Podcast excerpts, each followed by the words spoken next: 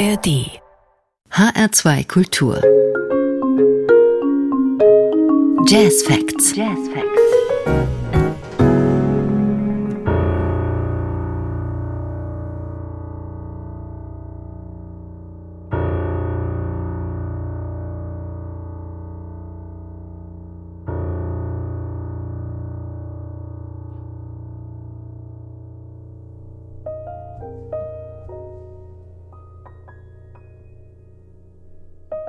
Pianistin Anke Helfrich kommt mit ihrem Trio mit Dietmar Fuhr und Jens Düppe zum Deutschen Jazzfestival Frankfurt.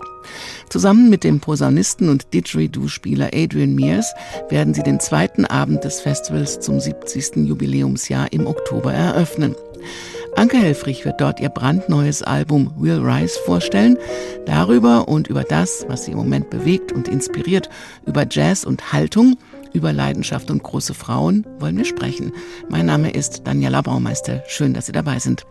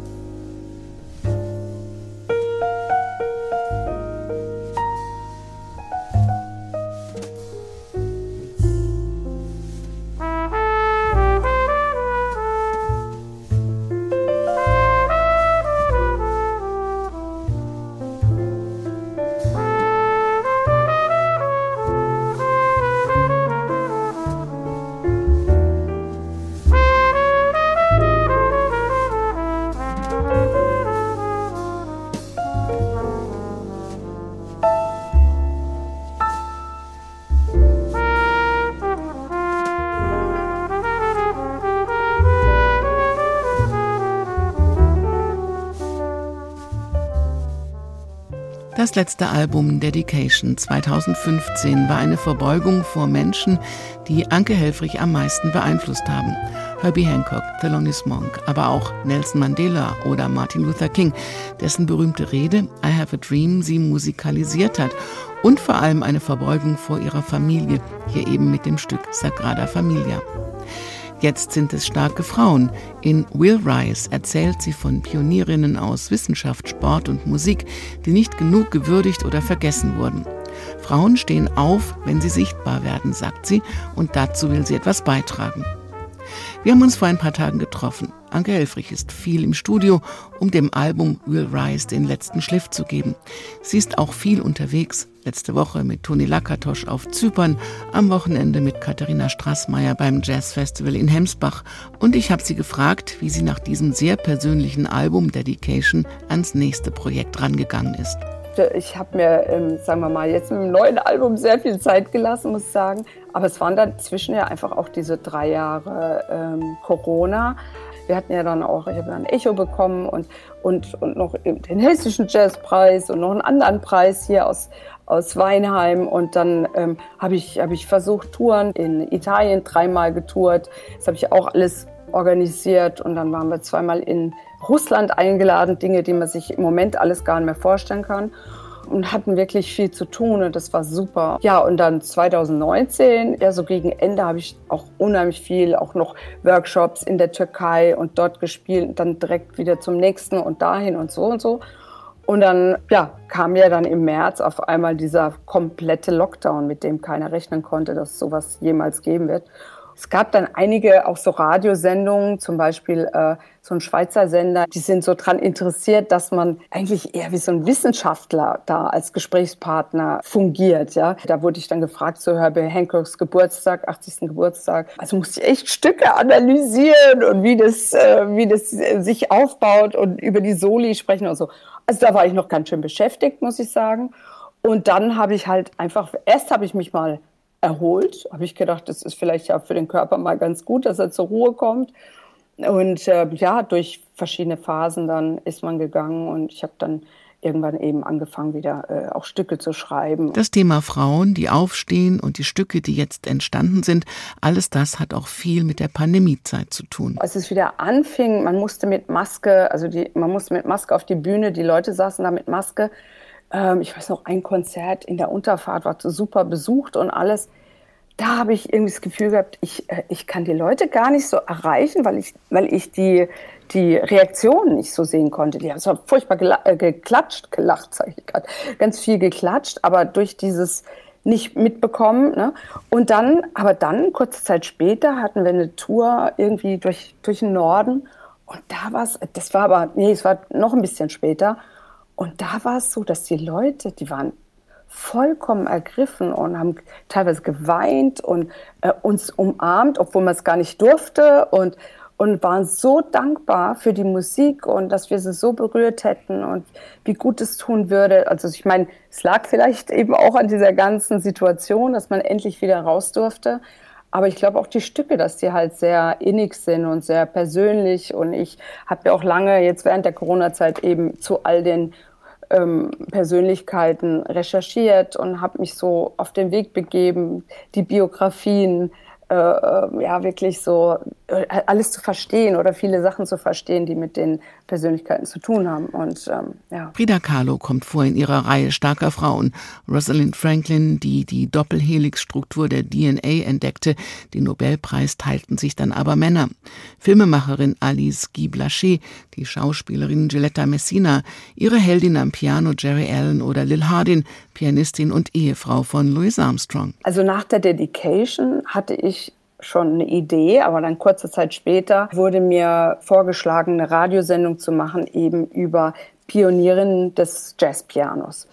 Also das war mir gar nicht klar, was es da an Talenten gab, die irgendwie verborgen geblieben sind. Ja, und dann habe ich gedacht, eigentlich ist doch verrückt. Ich habe auf meiner CD eigentlich, bis auf die Familie, sind es nur Männer. Ja, ich habe fast nur Männern Widmungen geschrieben. Wie kann das sein? Ja, wo sind die Role Models? Wo sind eigentlich die Frauen, die doch auch so viel geleistet haben? Zum Beispiel der Unterschied zwischen Lil Hardin, ja, Louis Armstrong ist, äh, sagen wir mal, einer der Meilensteine der Jazzgeschichte. Ne? Aber ohne Lil Hardin, denke ich mal, hätte es Louis Armstrong in der Form auch nicht gegeben. Sie war also ganz, äh, also 90 Prozent an seiner Karriere und an seinem Erfolg beteiligt. Ne?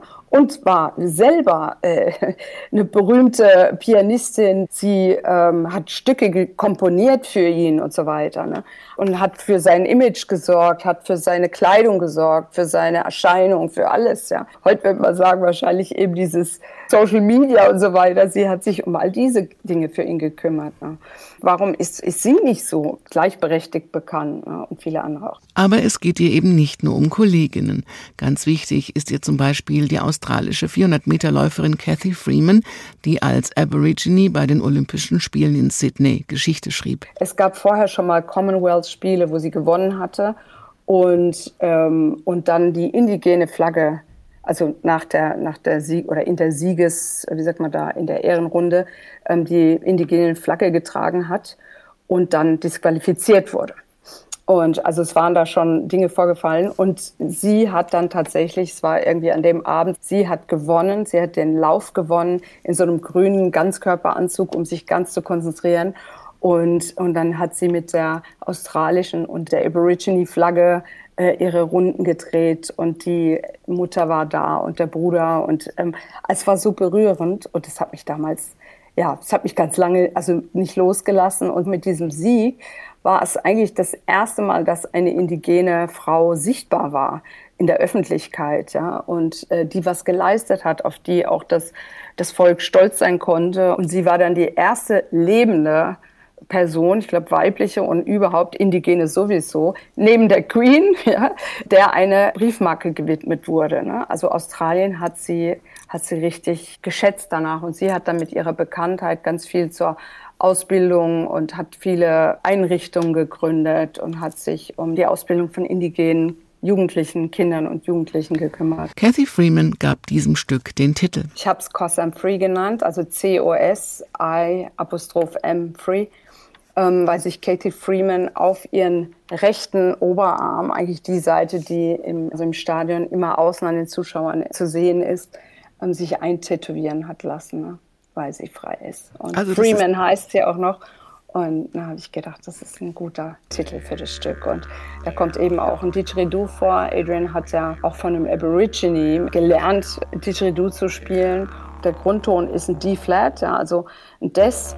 Und also eigentlich musste ich dann das Stück so konzipieren, dass alles, also die Melodie, die Chords, wo immer das Didgeridoo ist, und es kommt viel vor, das wird nicht nur so als Gag eingesetzt, sondern es ist für das Didgeridoo eigentlich geschrieben, dass das eigentlich immer zentral ist. Ne? Und das war dann die Herausforderung für dieses Stück.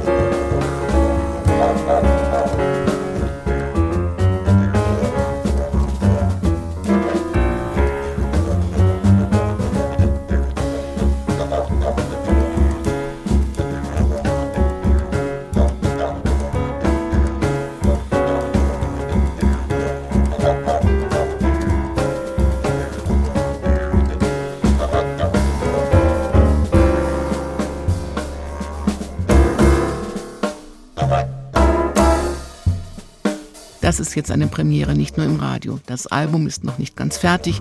Anke Helfrich hat uns diesen Ausschnitt aber schon mal als Rohmix zur Verfügung gestellt. Am 26. Oktober, am zweiten Abend des 54. Deutschen Jazz Festivals Frankfurt, wird dieses Album Will Rise dann offiziell vorgestellt. Mit Jens Düpper an den Drums, Dietmar Fuhr am Bass und mit Special Guest Adrian Mears.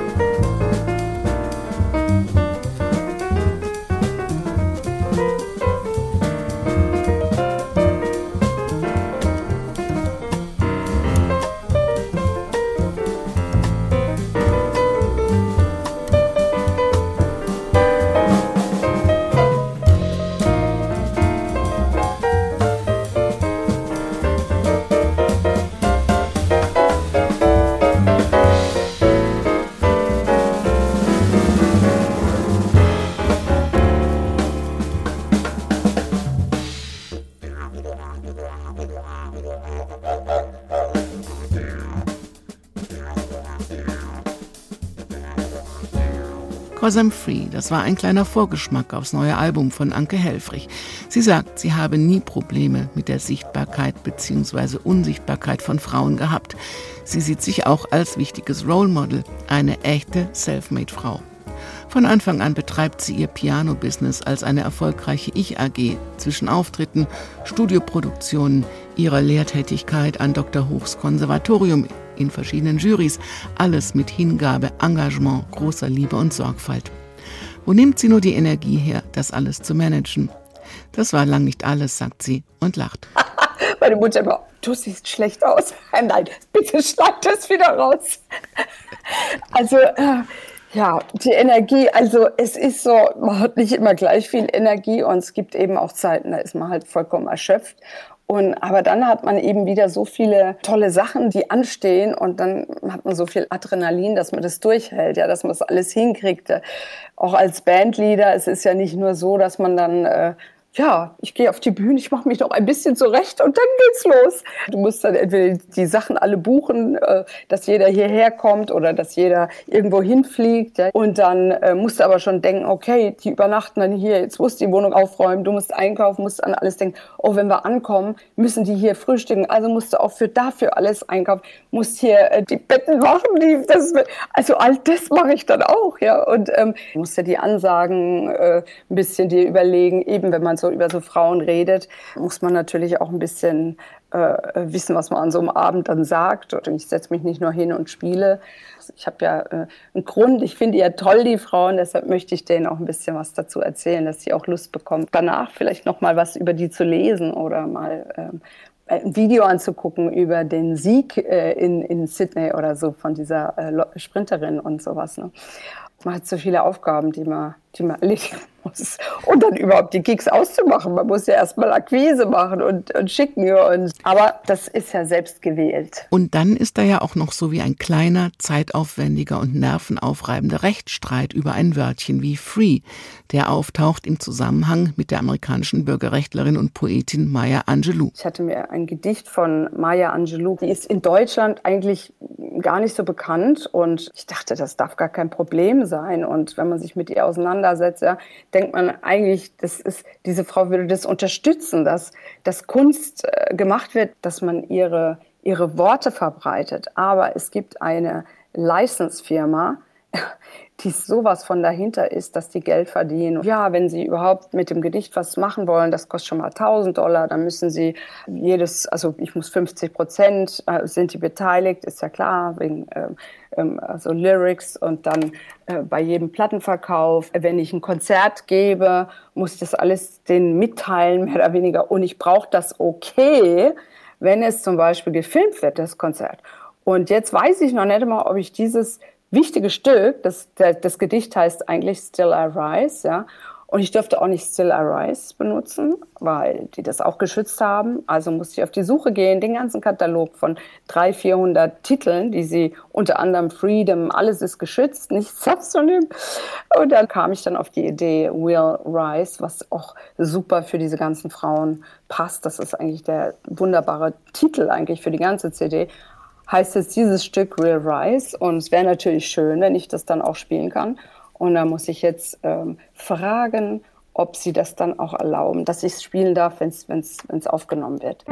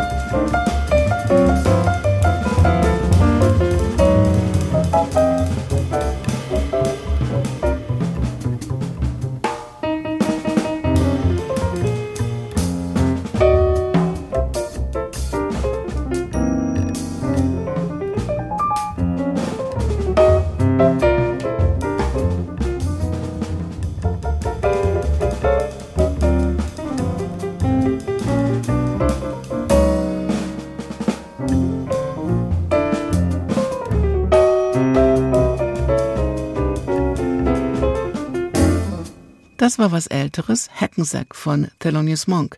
Monk muss immer sein, beim Üben, beim Spielen, beim Auftritt. Und dann kommt Anke Helfrich auch noch ins Schwärmen über andere Musiker. Am selben Abend beim Deutschen Jazz Festival tritt unter anderem auch John Schofield auf, mit dem sie einige Erinnerungen teilt. Vor vielen, vielen Jahren, ich weiß gar nicht mehr, in den 90ern war das, habe ich äh, in Frankfurt mal in einem Hotel in einem Trio gespielt. Da habe ich äh, in Holland studiert und dann hat mich jemand gefragt, es wäre eine ausgefallen. Und das war genau die Festivalwoche. Und dann kam Schofield und die ganzen Leute rein, ich weiß noch, Joshua Redman, alle möglichen. Und ja, und ich so, oh mein Gott, ich muss unbedingt ich muss die Musik hören, ich muss die Leute treffen, ja, und ich sitze hier und spiele diese Musik. Und dann ähm, habe ich danach tatsächlich da John Schofield kennengelernt und wir waren zusammen da beim Konzert. Die Frau im Eingang vom Festival wollte ihn nicht reinlassen, weil sie ihn nicht erkannt hat und so. Naja, und jedenfalls, ich bin dann zu unheimlich vielen Konzerten gegangen. Ist, und jetzt vor ein paar Jahren habe ich ihn wieder getroffen und hat gesagt, ja, er verfolgt, was ich mache und war so nett, hat so viele nette Sachen gesagt und da haben wir uns länger unterhalten und wie schön jetzt an demselben Abend zu spielen. Das ist wirklich klasse. Am Festival Samstag kommt Schlagzeugerin Terilyn Carrington zur HR Big Band. Und auch hier gibt es Verbindungen zu Anke Helfrich, denn auch Terry Lynn ist eine Kämpferin, Frauen sichtbarer zu machen. Als Musikerin und als Gründerin des Institute of Jazz and Gender Justice am Berklee College of Music. Sie arbeitet daran, die patriarchale Welt des Jazz auf allen Ebenen gendergerechter aufzustellen. Ihr Buch New Standards 101 Lead Sheets by Women Composers ist dabei eins ihrer Ergebnisse. Für das Festival wird eine Auswahl daraus zu hören sein, exklusiv orchestriert von Jim McNeely. Und Anke Helfrich hat auch eine Komposition beigesteuert, worauf sie sehr stolz ist. Aber, das sagt sie auch, es habe sich vor allem im Jazz viel getan. Sie würde heute sehr viel mehr Mädchen unterrichten als noch vor ein paar Jahren. Auch an der Uni werden sie sichtbarer. Nicht von ungefähr titelte die Zeitschrift Jazz Thing vor einiger Zeit, Anke Helfrich ist nicht nur die Beste, sondern mit das Beste, was der deutsche Jazz derzeit zu bieten hat. Und spielte damit auf die immer noch von Männern dominierte Jazzwelt an. Hingabe, Leidenschaft, tolle Ideen, eine hohe Professionalität, alles das gibt's am 26. Oktober beim Deutschen Jazzfestival Frankfurt und live in HR2 Kultur. Beim Festival werden wir dann eben in dieser Besetzung der Plattenaufnahme alle Stücke der Platte spielen und eigentlich in der Form dann das, das erste Mal und ja, da freue ich mich drauf. Die Jazz Facts können Sie auch als Podcast hören auf hr2.de und in der ARD Audiothek. Mit Anke Helfrich sage ich jetzt gute Nacht mit einem Ausschnitt aus dem Preisträgerkonzert zum Hessischen Jazzpreis 2017 mit der Band, mit der sie auch aufs Festival kommt. Mein Name ist Daniela Baumeister. Bleiben Sie neugierig und machen Sie es gut.